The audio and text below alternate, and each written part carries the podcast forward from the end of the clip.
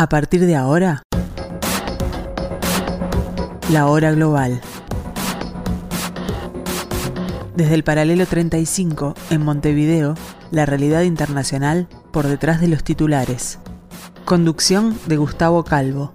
Participan Leo Arari y Susana Mangana. La hora global. Una mirada al nuevo desorden mundial.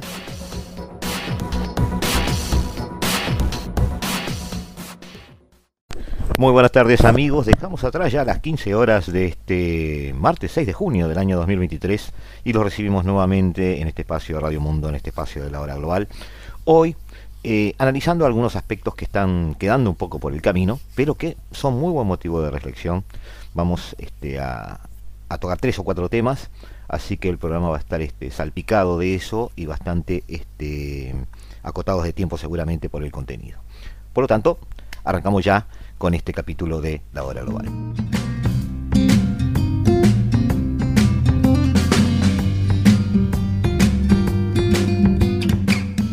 A modo de índices, que a veces nos piden un poquito algún adelanto de, los temas, y bueno, respondemos con esto a algunos oyentes. Eh, vamos a comentar un poquito sobre este desacople tecnológico o bifurcación tecnológico, como quiera llamarse, que está sucediendo entre Estados Unidos y China, pero solo algunos comentarios de unos minutos. Este, luego vamos a hablar de India y su eh, propia autonomía estratégica, utilizando la frase europea. Eh, Giorgia Meloni y su preocupación por integrar o no la nueva ruta de la seda y la disyuntiva identitaria en que han caído los verdes alemanes. Pero antes de eso, eh, abrimos la ventana al mundo y tratamos de entender qué está sucediendo este, a través de las agencias internacionales, en este caso eh, Radio y Televisión Española. En Colombia, la polémica protagonizada por el círculo más cercano al presidente Petro se agrava. La publicación de unos audios que siembran dudas sobre la financiación de la campaña electoral han provocado que el organismo electoral cite a declarar a los involucrados la que fuera mano derecha del presidente Laura Sarabia y el ex embajador de Colombia en Caracas, Armando Benedetti, tendrán que testificar la próxima semana ante el Consejo Nacional Electoral por una conversación entre ambos filtrada en donde el ex diplomático amenaza con sacar a la luz trapos sucios sobre la financiación de la campaña de Gustavo Petro.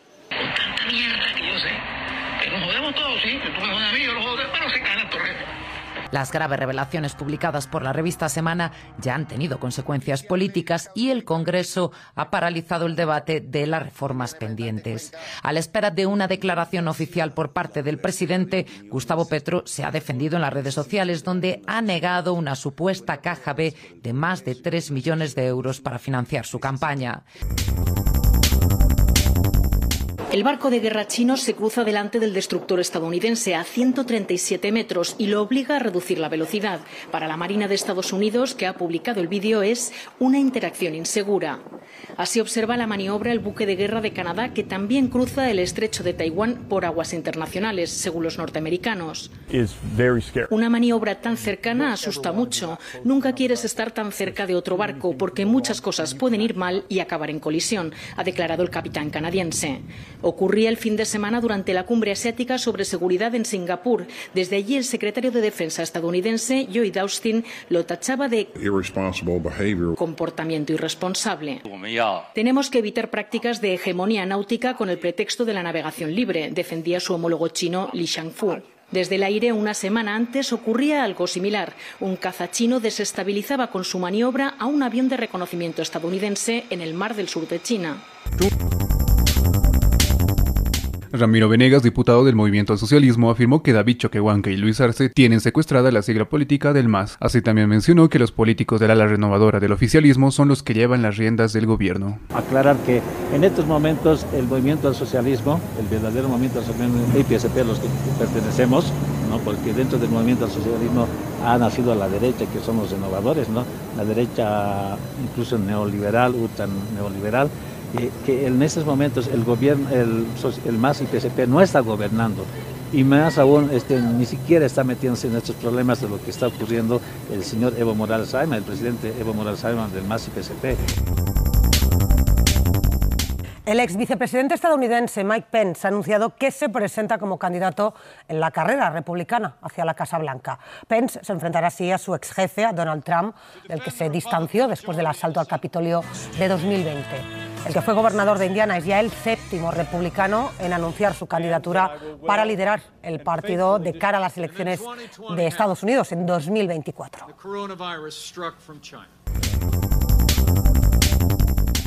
Son 1.500 kilómetros de vía alrededor de la península de Yucatán. El objetivo es llevar el turismo y el desarrollo más allá de destinos masificados como Cancún. En vez de que se queden nada más en Cancún, puedan internarse en todo Quintana Roo.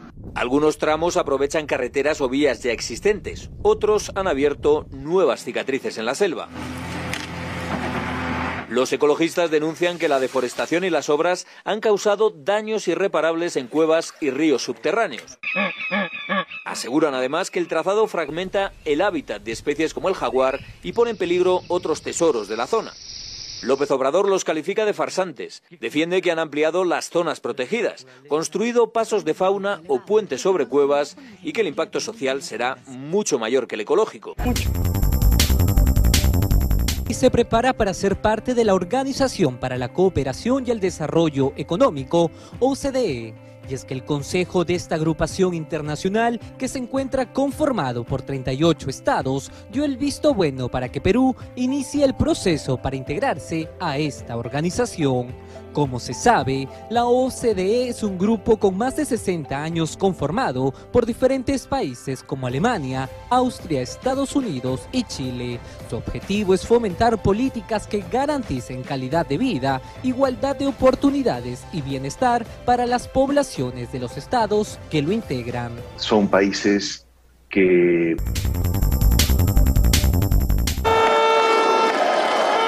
Aquí está Polonia, es el mensaje que la oposición política del país ha lanzado a un gobierno que dicen va camino de convertirse en una dictadura. Hoy querían medir fuerzas porque en otoño hay elecciones y esto es lo que han mostrado. Decenas de miles de polacos pidiendo en la calle más democracia y más libertad. Esto es Polonia. El gigante ha despertado, ha dicho Donald Tusk, el principal líder de la oposición, que ha compartido escenario con el histórico líder Lech Walesa, sindicalista y expresidente de Polonia. La fecha de la marcha no es casual, es el aniversario de las primeras elecciones democráticas tras la caída del comunismo en Polonia. La guerra de Ucrania, también las tensiones entre Estados Unidos y China han centrado el mayor foro asiático sobre seguridad en Singapur. The peace that makes Ukraine a second Belarus. No queremos un acuerdo de paz que haga de Ucrania una segunda Bielorrusia. Son palabras del jefe de la diplomacia europea. Josep Burrell ha pedido más apoyo militar para Kiev. Mientras tanto, Washington y Pekín se culpan mutuamente de esa falta de diálogo sobre cuestiones militares. 26 de mayo, un avión de reconocimiento del ejército estadounidense sobrevuela el mar del sur de China. Un caza de combate chino pasa tan cerca que lo desestabiliza. Una maniobra innecesariamente agresiva, la ha llamado el Pentágono. Creo que se está creando un entorno bastante tenso para el diálogo, concluye Lin Kuok, del Instituto Internacional para Estudios Estratégicos. La fricción entre las dos superpotencias dificulta el diálogo y en materia de seguridad no faltan desafíos en Asia-Pacífico. A Podemos y a Sumar les quedan poco más de cuatro días para entenderse si quieren ir juntos a las generales. El tiempo pasa y los morados meten presión para el acuerdo. Hagámoslo pronto. En esas negociaciones, Pablo Iglesias denuncia una dinámica para humillar, dice, a su partido. Una presión de, Irene Montero fuera. Supuestos vetos que no van a tolerar desde Podemos. Las exigencias, los vetos y, y las exclusiones torpedean la unidad. En el PSOE confían en que haya pacto para poder repetir en la Moncloa, aunque no solo les hará falta sumar son conscientes de que volverán a necesitar el apoyo de otros partidos.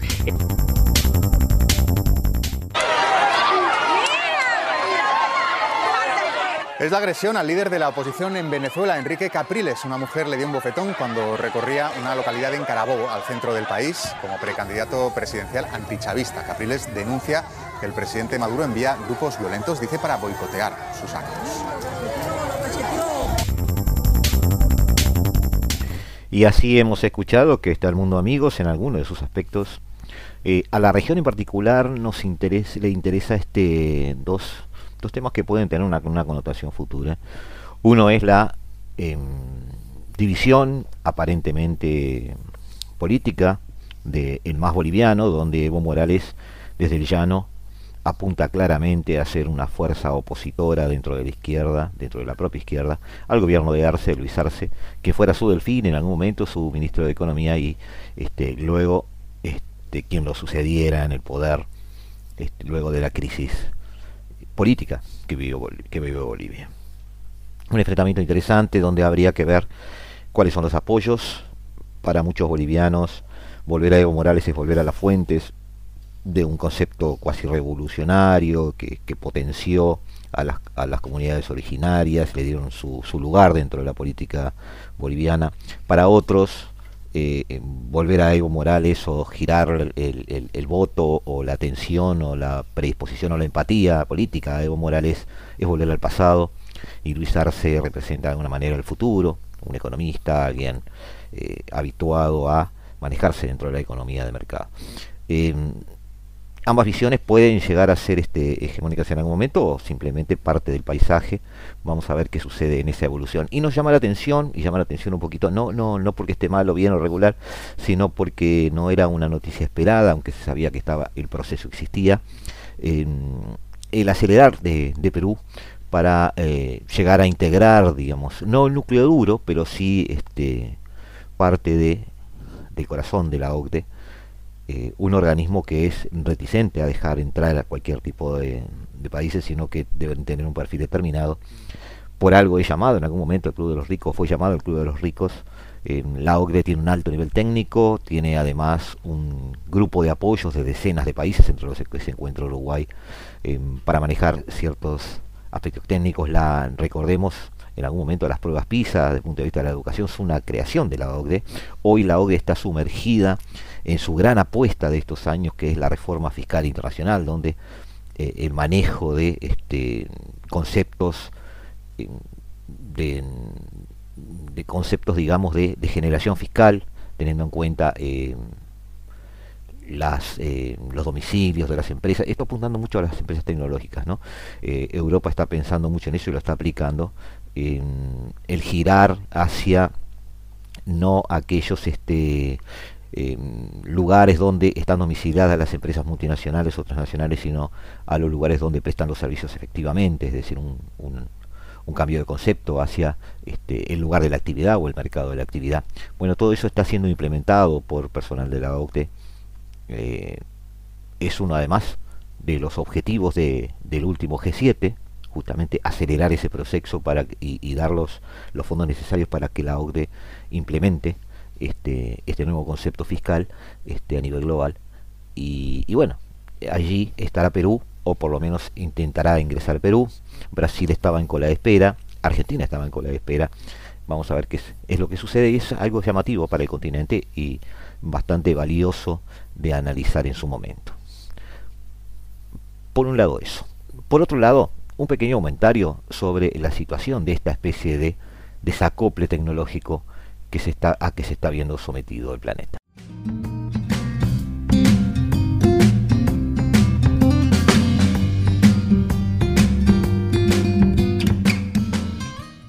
Queríamos, queríamos, queríamos comentar algo sobre eh, el resultado o, el resultado parcial, digamos, no, no definitivo, sobre esta especie de competencia o enfrentamiento, como quieran llamar lo que sucede entre Estados Unidos y China, donde eh, a un desacople eh, industrial, en algunos sentidos, a eh, el correr el correr peligro que es algo que se ha vuelto ya cotidiano, el correr peligro, la existencia de acuerdos internacionales o ciertas tendencias de muchos países a generar un comercio creciente con China.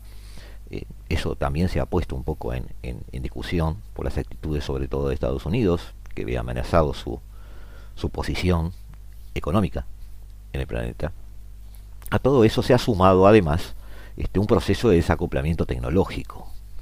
Eh, es decir, eh, las, las, empresas, las principales empresas tecnológicas en áreas este, de comunicaciones, en áreas de manejo de datos, eh, a través de las industrias asociadas a ellos, como pueden ser las industrias del hardware, las industrias de eh, los microprocesadores, los microchips, industrias que tienen que ver también con las maquinarias que son necesarias, que es necesario construir para construir los chips también. En eso este, Netherlands o Holanda es un jugador fundamental. Todo eso eh, ha hecho que el mundo empiece, igual que sucede políticamente, a dividirse en dos. En realidad se ha hablado de ese desacoplamiento tecnológico, pero más bien es una creación de dos, de dos sistemas eh, tecnológicos, una especie de división, una especie de parteaguas, una especie de bifurcación a, dos ecosistemas que tratan de autosustentarse cada uno. Eh, una vez que además empieza eso a tener un cierto peso político, los países intermedios, los que no forman parte del corazón de esos sistemas o, esas dimensiones, eh, empiezan a ser presionados para tomar, para tomar partido y eh, las alianzas empiezan a darse. Lo hemos visto en, en aspecto de los microchips, como dijimos, pero también lo hemos visto en algunas alianzas tecnológicas necesarias, por ejemplo, para implementar el, el, sistema de 5G de comunicaciones. Allí hay un claro parteaguas donde países como el propio Uruguay ha sido en algún momento eh, tensionado para elegir o no un sistema u otro. Eh, esta competencia estratégica, que para muchos comenzó a principios del 2018, en realidad, desde mi punto de vista, viene desde eh, la administración de Obama, que fue cuando Estados Unidos relajó un poco el músculo en cuanto a estos temas, y fue cuando, eh, después del 2012, Beijing hizo su gran apuesta a empezar a agarrar terreno rápidamente.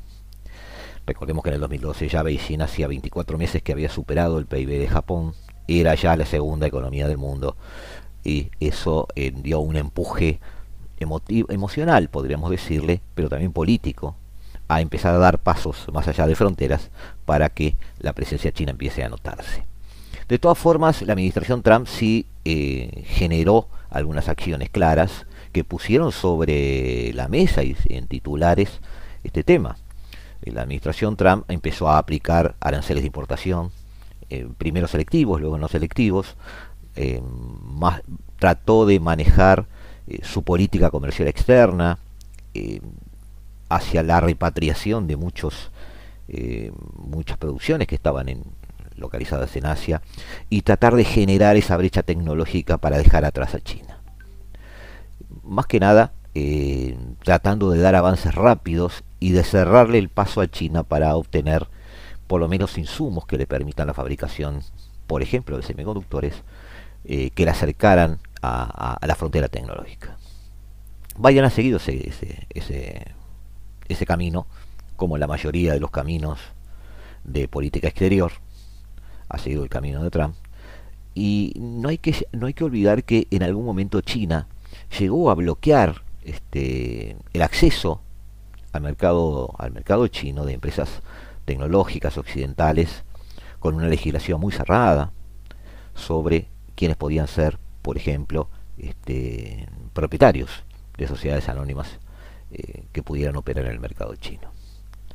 Eh, ese sistema eh, que en algún momento se llamó de cielos abiertos, Internet, fue un sistema resistido por los chinos, pero Estados Unidos terminó haciendo lo mismo. Eh, Estados Unidos terminó cerrándose a compartir su tecnología, terminó cerrándose a aspectos de eh, dar puentes tecnológicos o, a una descentralización de investigación. La investigación de Estados Unidos tendió a encerrarse en sí misma eh, en, núcleos duros alrededor de algunas universidades y algunos complejos industriales y think tanks científicos, sobre todo en la costa oeste que es donde tiene su capital este humano más interesante en este momento. A eso le sumamos una declarada intención de Estados Unidos de construir muros tecnológicos en la participación científica eh, con todos aquellos países que pudieran estar afines a lo que se está empezando a llamar el bloque oriental. Pero más que esa, esa especie, perdón, esa especie de aislamiento tecnológico al que se quiere someter a China, pero que termina siendo eh, de ida y vuelta. Es decir, también Estados Unidos de alguna manera deja de acceder a algunos insumos, eh, tanto materiales como intelectuales. Eh, termina no siendo un rompimiento de lo que fue la globalización y, la, comparación, digamos, y el compartir algún tipo de, conocimiento en el pasado, sino que empieza a ser una especie de compartimentación donde los, recursos este, ideológicos, intelectuales y materiales empiezan a tender a dos ecosistemas diferentes. Es decir, no es que se levante una valla y yo camino por un lado y tú caminas por otro, sino que se está, desde el punto de vista técnico, empezando a adoptar soluciones diferentes, con modalidades técnicas diferentes, con modalidades científicas diferentes, como dos universos eh, separados. En, general en Europa se, se, está viendo esto de esta manera. Eh, ellos quieren reducir lo que se llamó la dependencia estratégica, eh, pero no bloquear el acceso de China a tecnologías clave. Ursula von der Leyen en algún momento, en abril, cuando estuvo en China, eh, habló de que cualquier impulso a la reducción de riesgos debe centrarse en diversificar el origen de las importaciones europeas. No habló de bloquear de ninguna manera eh, los materiales eh, chinos. Parecería entonces que la Unión Europea está tratando de plantear una relación ni sí ni no. Es decir, resistimos un poquito la influencia china, tratamos de, de que no nos invada a nivel de mercado, eh, de no depender de ellos, siguiendo el ejemplo de lo que ha pasado con Rusia, pero eh, nuestra estrategia es diversificar. Sin embargo, Estados Unidos en octubre de 2022 introdujo la prohibición de chips eh, vendidos a China. También los Países Bajos hicieron lo mismo.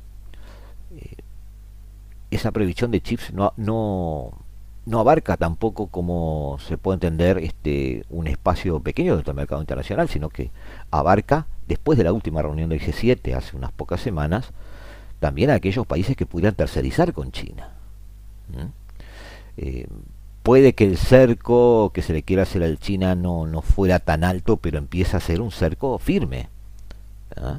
China, de todas formas, se está aprovechando de muchos agujeros negros que hay en, en medio de todo esto eh, se está aprovechando además de un cierto camino que ha hecho, sobre todo en, en, algunos aspectos informáticos y sobre todo también en muchos aspectos que tienen que ver con la física cuántica, por ejemplo, que va a tener un, un encontronazo en el futuro con todo lo que conocemos hoy como área de telecomunicaciones.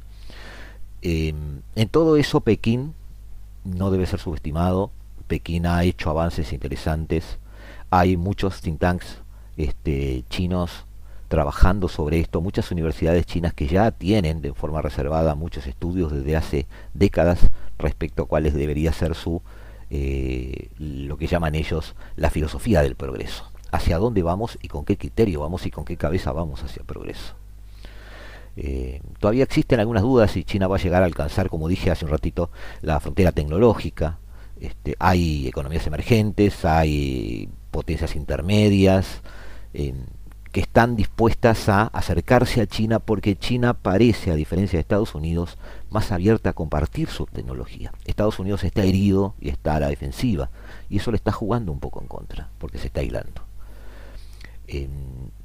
China apuesta a ser el líder del sur global, lo ha dicho, no hay muchos pasos reales sobre eso, pero sí es cierto que China ha sido el gran prestador de dinero del sur global pero creo que puede ser una estrategia muy interesante y que lo vamos a ver en, el futuro, en los próximos meses o años, China apostando a ser, desde el punto de vista tecnológico, desde el punto de vista del crédito, desde el punto de vista de las infraestructuras, desde muchos puntos de vista, eh, el gran amigo del subglobal.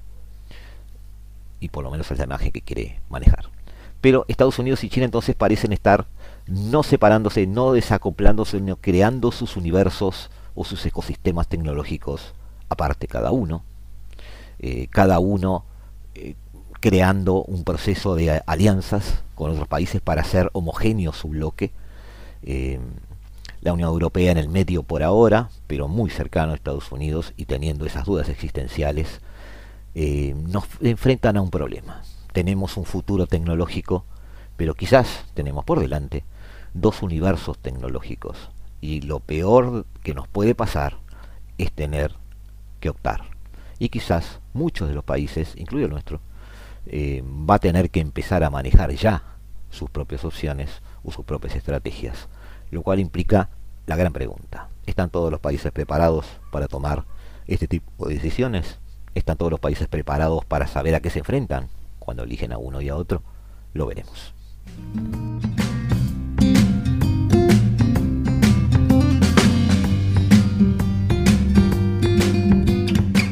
Ya volvemos amigos, no se vayan, nosotros seguimos aquí, nos volvemos a ver en dos minutos eh, en Radio Mundo, en el 1170M de nuestro dial, en la hora global.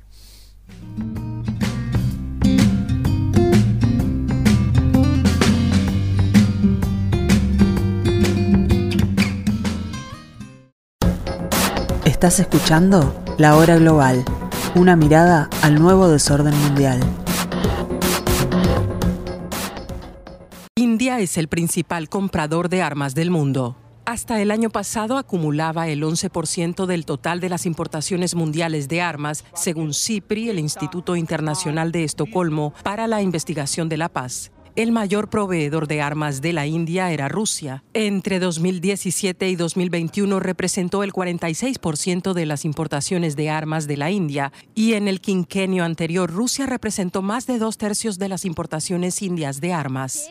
Sin embargo, la India ha intentado reducir su dependencia de las armas rusas y diversificar los proveedores.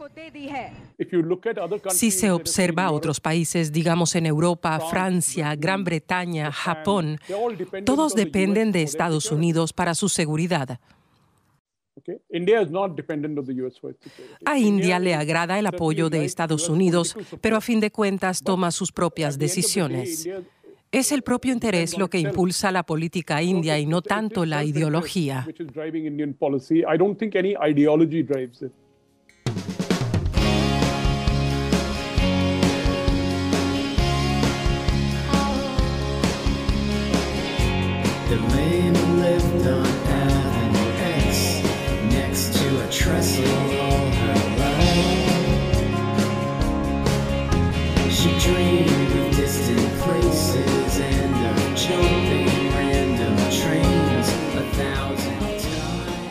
Me llegó amigos una versión en PDF, obviamente traducida por algún lado, eh, de, de India Way, El Camino a India es eh, un libro que escribió el actual ministro de Asuntos Exteriores indio y luego que me llegara ese libro ya hace unas semanas, hace poco más de una semana, eh, justamente me topé con un artículo de Luis Bassets en creo que en política exterior en, un, en, un, en uno de los de los este portales que normalmente escriben sobre este tema o no sé si exactamente estaba ahí o en el Financial Times, pero no importa. El hecho es que hace referencia justamente a este mismo concepto. Eh, la tarea de un ministro de Exteriores de un país, de un gran país, difícilmente permite veleidades intelectuales ni deja márgenes de tiempo para escribir un ensayo que sirva para fundamentar y explicar la política internacional de su gobierno. Eso es algo además a, que, a lo que los diplomáticos se resisten. Silencio es lo que rodea la acción diplomática siempre. Subramanian Jai Shankar, que es el responsable de asuntos exteriores del Ejecutivo Nacionalista Hindú de el líder Narendra Modi, en 2020 justamente hizo lo contrario y escribió este libro. El pensamiento, de Jai Shankar eh, sirve para comprender el papel de su, de su país en un mundo que en este momento está en plena en plena este, hervidero geopolítico, en plena ebullición geopolítica. Ah, en el, en el artículo lo menciona como ebullición geopolítica y tiene razón. Las ideas de Jai Shankar, como la también de la de Bharatiya Janata Party, que es el, partido nacionalista y populista hindú que está en el gobierno desde hace eh, siete años, este libro decía sirve para entender la cautelosa y equidistante actitud de Modi respecto a la guerra de Ucrania, resistente a, plegarse a las sanciones, eh, resistente a terminar de pelearse con países con los que tiene normalmente algún tipo de este, encono o de enfrentamiento histórico. Tiene relevancia además todo esto para acercarnos a la visión del mundo de aquellos países que eran considerados en desarrollo en los años 50 y 60, pero de los cuales eh, esa, esa visión que tenemos los occidentales muy inmediatista hace que nos olvidemos de sus gloriosos pasados o sus civilizaciones milenarias. ¿Mm? Em, la India se ha construido en base a cierto aislamiento geográfico, pero también a cierta distancia luego de, de un proceso de descolonización, cierta distancia de las eh, potencias centrales. Tal el caso, por ejemplo, eh, desde un punto de vista asiático, del toque que debe tener o la cercanía que debe tener con la Unión Soviética en su momento y luego la República Popular China. La India de Narendra Modi este, es revisionista en cierto sentido, reclama alguna, algún protagonismo en Asia, pero no en forma militante, no al estilo chino sus sentimientos de agravios y de, y de encono normalmente se proyectan sobre dos ejes.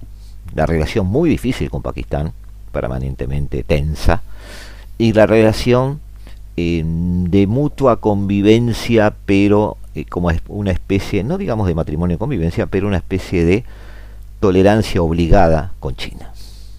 Hay disputas territoriales en el medio, hay algunas escaramuzas cada tanto. Pero a la distancia Washington no es un amigo a ojos cerrados. En realidad nunca lo fue. Eh, sirven de ejemplo algunos eh, problemas desde el punto de vista del sistema armamentista, el retraso de la adquisición del arma nuclear, por ejemplo, su, eh, su demostrada poca ambición internacional eh, que sirvió no tanto para no hacerse ver en el mundo, sino más bien era una especie de impulso de no acompañar las políticas de Estados Unidos a ojos cerrados. Una vinculación excesiva con Moscú, desde el punto de vista de las armas, hasta hace cuatro o cinco años. Eh, una ausencia de la India, además, este, como miembro permanente del Consejo de Seguridad de Naciones Unidas, es algo que eh, les da a ellos una brújula, no se sienten mal por ello, sino que lo ven como una especie de eh, paradigma de sumisión en este planeta, es decir, una potencia que convive con las demás, que no se impone a las demás. La, vía que se propone en el libro de India Way, eh, Jai Shankar, este, utiliza un modelo de mundo multipolar básicamente basado en eh, una política internacional basado en varios centros, eh, entendiendo las diferencias entre las civilizaciones, este, en una forma de pragmatismo que a los occidentales nos haría muy, acordar mucho a Maquiavelo o, al propio Clausewitz. Eh, esa lógica blanco o negro no, no, no encaja muy bien este, con, con la política hindú defienden el nacionalismo, pero a su vez, este, desde el punto de vista internacional, lo transforman en una buena herramienta para poder manejar una sola voz en un país multicultural y multiétnico, a más no poder. Unas relaciones exteriores que se, se muestran muy disciplinadas, muy profesionales. No hay una idea de orden global eh, cotidianamente como preocupación. No hay un esfuerzo por encontrar un modelo para organizar el orden global sino una aproximación oportunista, pragmática, como ya dije hace un ratito, del camino que debe seguir para obtener ventaja en este mundo en constante cambio. La globalización no parece una opción colectiva, sino que es una multiplicidad de, intereses nacionales que en su momento, como el mundo iba hacia allí, supieron aprovechar. Hay que destacar, y así lo hacen las críticas y los artículos que refieren al libro, que eh, India apuesta para que nos entendamos al multialineamiento. No está hablando de no alineamiento ni está hablando de un simple multilateralismo. India apuesta por alinearse, pero alinearse en forma múltiple. Lo, vimos, lo vemos formando parte de los BRICS, pero también de la Organización de Cooperación de Shanghái este, en un septiembre paradigmático en Samarcanda. También lo vemos en el marco de prosperidad Indo-Pacífico lanzado por Washington o formando parte del Quad con Japón, este, Australia y Estados Unidos. es decir, una India muy presente en todos los, en todos los aspectos sin considerarse contradictoria en ninguno de ellos. Este programa exterior básicamente torpedea mucho la versión de, gobiernos anteriores con una especie de asimilación cultural de eh, los planos teóricos y valóricos de Occidente. Sobre todo, eh, desde, el interior de India, se critica que carece en realidad de una estrategia, porque esta, este pertenecer a todos es una especie de no estrategia, es una especie de no lugar al cual Narendra Modi parece llevar al país. Opina también, este, y el libro también dice lo mismo, que la política exterior de Modi se puede concentrar finalmente en la relación con Pakistán, porque en definitiva con los demás países, incluso las potencias, no ha llevado un camino claro, sino que se ha adecuado a circunstancias históricas, eventuales y no permanentes. Eh, muchos consideran además que el reaccionismo hindú a esta forma de, de, enfrentarse a los demás en base a un nacionalismo es la peor y más peligrosa de las numerosas tendencias religiosas fundamentalistas y liberales que proliferan en la India, tomando esto como una especie de religión moderna, digamos. La, la política exterior de Narendra Modi eh, se fija mucho en la seguridad nacional y en la integridad territorial. los problemas son otros que, otros que los que pueden tener otros países. Una región disputada y ahora desposeída de autonomía constitucional y además a los 3.000 kilómetros de frontera eh, que debe atender, sin definir todavía, y origen de guerras e incidentes tanto con Pekín como con Delhi. El objetivo central de su política exterior sería consolidar la posición de India en Asia frente a China en un hipotético futuro de enfrentamiento.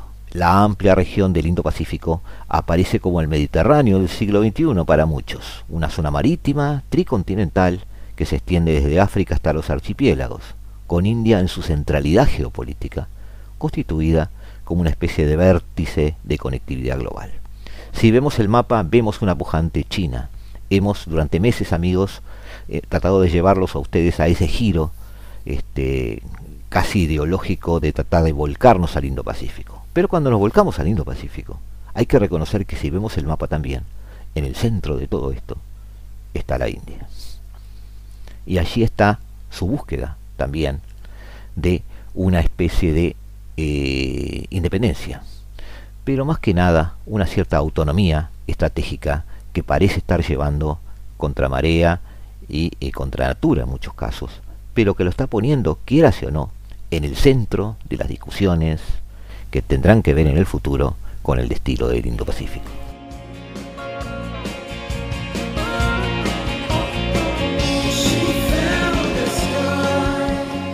En unos poquitos minutos amigos nos volvemos a encontrar. Nosotros seguimos aquí. No se vayan, no se vayan, que nosotros seguimos en el 1170M de vuestro dial en la hora global.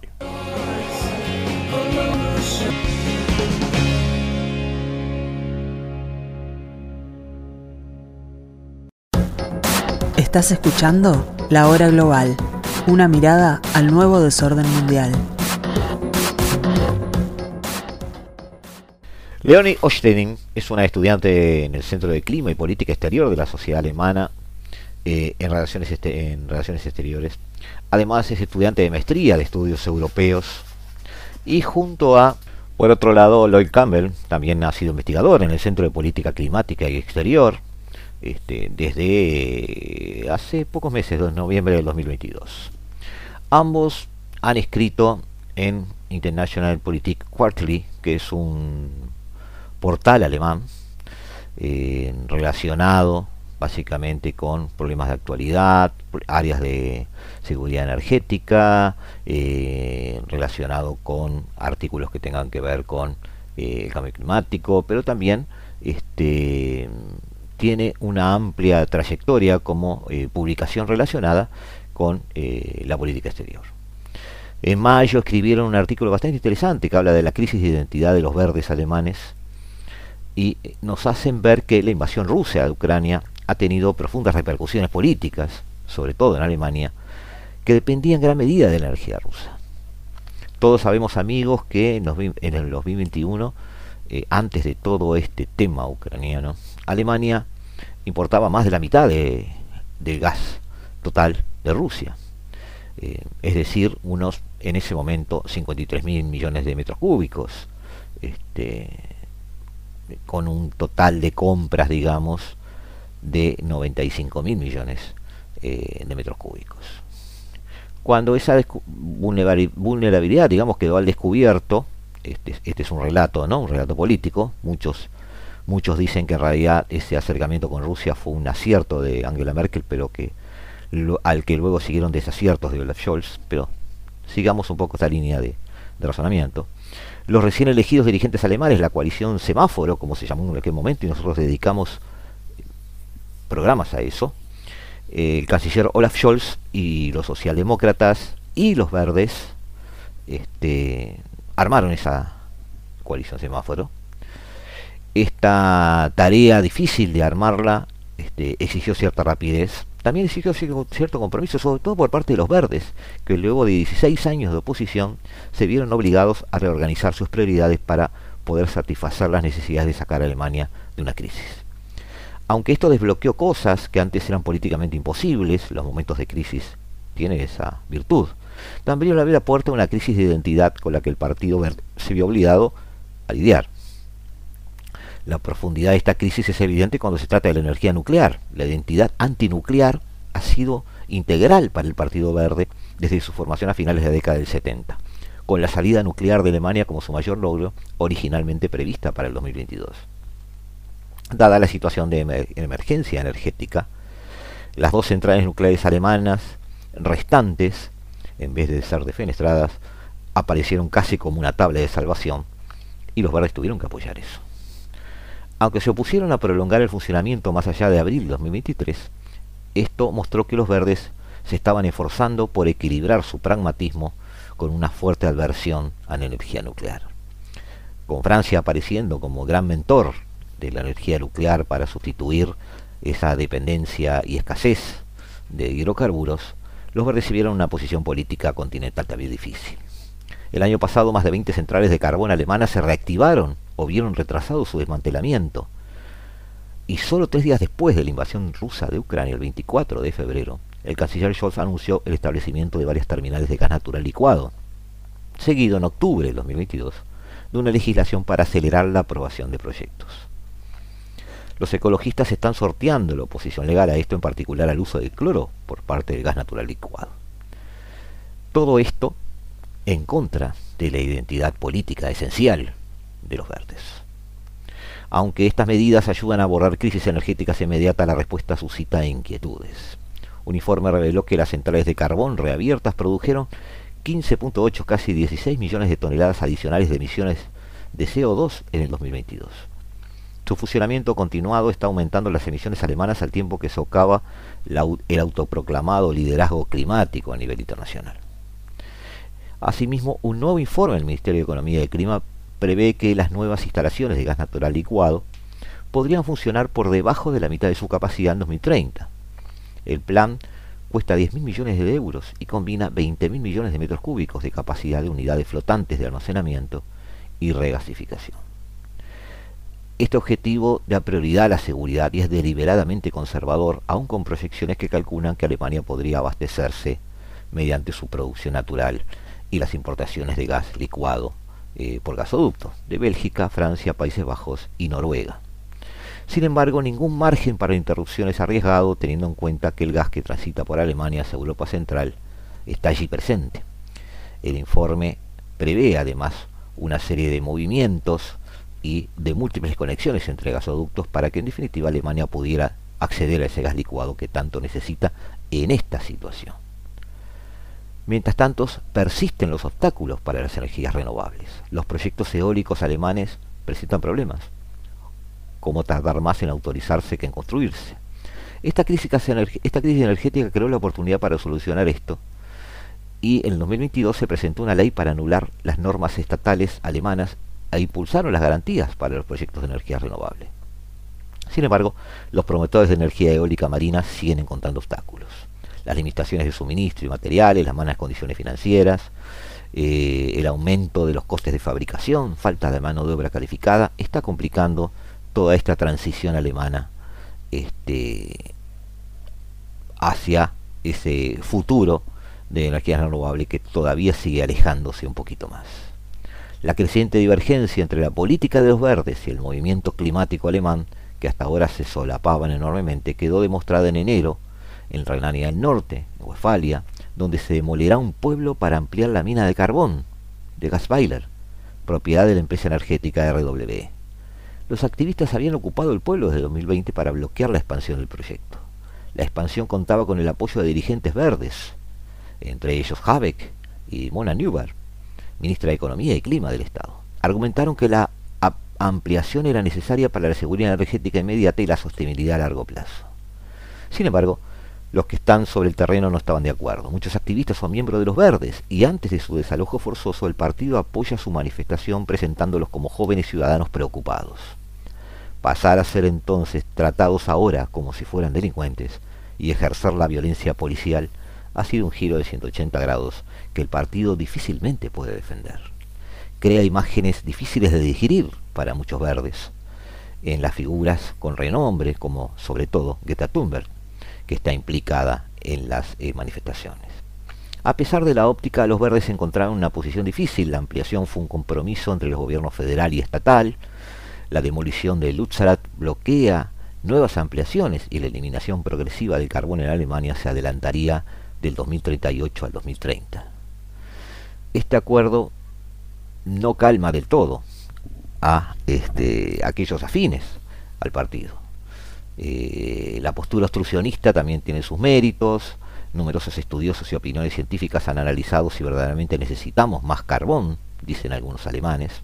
Los funcionarios del gobierno no abordan estas preocupaciones y prefieren no hablar. Las reacciones se han traducido en uno y otro lado. Aunque el desalojo no se detuvo, cambiar los valores políticos por el cortoplacismo puede amplificar las divisiones dentro del partido, y lo va a hacer. Tanto Lutzrat como la expansión del GNL, el gas natural licuado, han sido criticadas por muchos activistas climáticos, miembros de los verdes. Si la cuestión persiste todavía, podría comprometer una buena parte del electorado. Los jóvenes son políticamente importantes para los verdes. En el 2021 consiguieron el 23% de los votantes menores de 25 años. Su apoyo se debe a que los jóvenes se han identificado con la urgencia basada en la ciencia de los verdes sobre el clima. Pero ahora, apartarse de esta posición causará muchos problemas. Sin embargo, es difícil ver hasta dónde llega el descontento. En marzo de 2023, tanto la ministra de Asuntos Exteriores de los Verdes, Annalena Baerbock, como Habeck, tenían el segundo y tercer índice de aprobación más alto de los políticos alemanes y las recientes elecciones estatales de Berlín demostraron que el apoyo político de los verdes se ha mantenido firme por ahora. Sin embargo, quedaron excluidos del gobierno local de Berlín cuando se optó por formar una coalición. Aunque lo hicieran, aunque llegaran a formar esa coalición en el futuro, este caso demuestra que los verdes corren el riesgo de quedar políticamente marginados, a menos que hagan concesiones políticas importantes. Tendrán que tener esto en cuenta. Su popularidad parece haber sufrido un golpe en las últimas semanas en una encuesta publicada en Bild el 25 de abril. Eh, de cara al futuro, los verdes deberían conservar su tendencia a encontrar soluciones pragmáticas, al tiempo que se esfuerzan por mantener políticas centradas en el clima en el centro de su horizonte político y una vez que los verdes estén fuera de una futura coalición, es muy posible volver a preguntarse qué nueva coalición podría gobernar Alemania. Quizás volveríamos a la época de Merkel y Scholz, quizás se persistiría por este camino, pero cierto es que Alemania no tiene definido a dónde va y mucho menos tiene definido en qué contexto energético.